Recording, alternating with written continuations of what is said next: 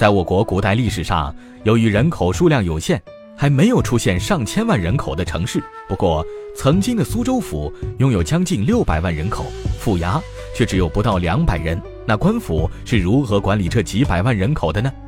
世界从来不简单，历史何尝会温柔？这里是历史印记，为您讲述您所不知道的历史故事。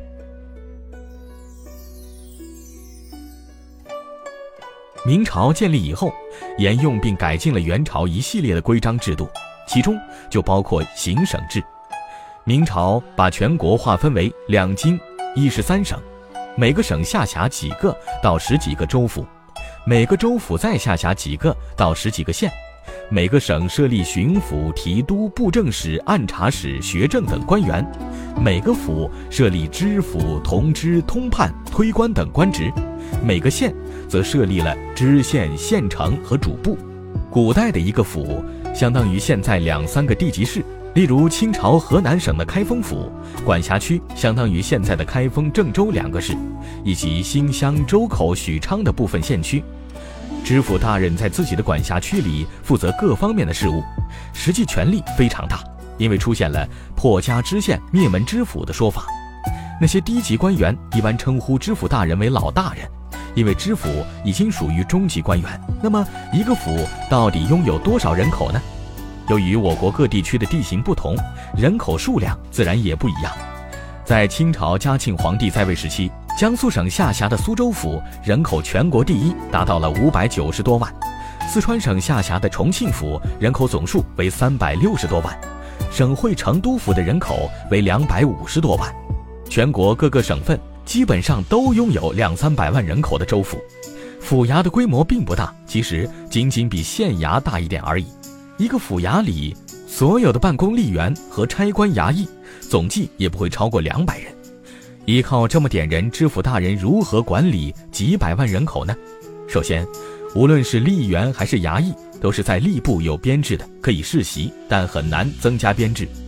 一个府衙虽然只有一百多人的正式员工，但每个吏员和衙役的手下都有几个到十几个不等的帮闲。帮闲就是临时工。明清时期的衙门帮闲没有工资，因此帮闲们必须在工作中挣外快。帮闲们负责帮助吏员、衙役打探消息、监视可疑人员、征收赋税等等。按照这个数字计算，一个府的帮闲可能超过两千人。在清朝统治的后期，一个县衙能够拥有将近一千名帮闲，一个府衙拥有两千多帮闲并不奇怪。抓捕罪犯的时候，基本上是两三个衙役带着一群帮闲。清朝四川地区曾经爆发了一次小规模的农民起义，当地官员一口气集结了一千多帮闲出动镇压。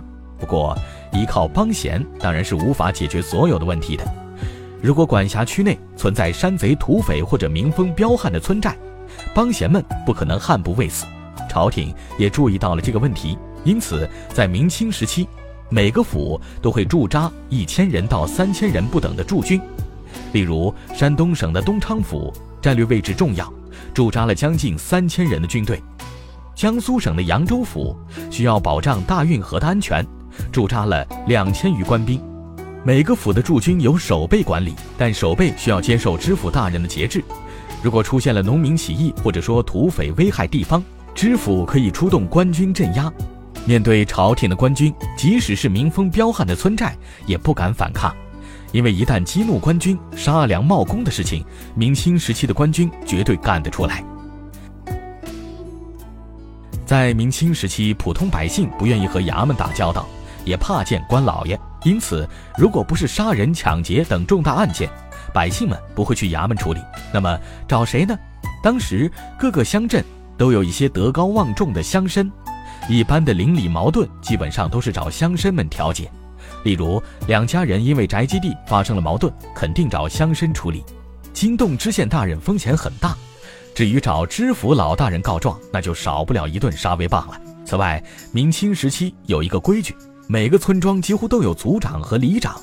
族长通过宗族关系进行管理，里长通过朝廷制度进行管理，因此各地区都非常平稳，很少发生重大案件。当然了，这是王朝繁荣时期的情况。一旦进入王朝的末期，各种矛盾激化之后，农民起义就会此起彼伏。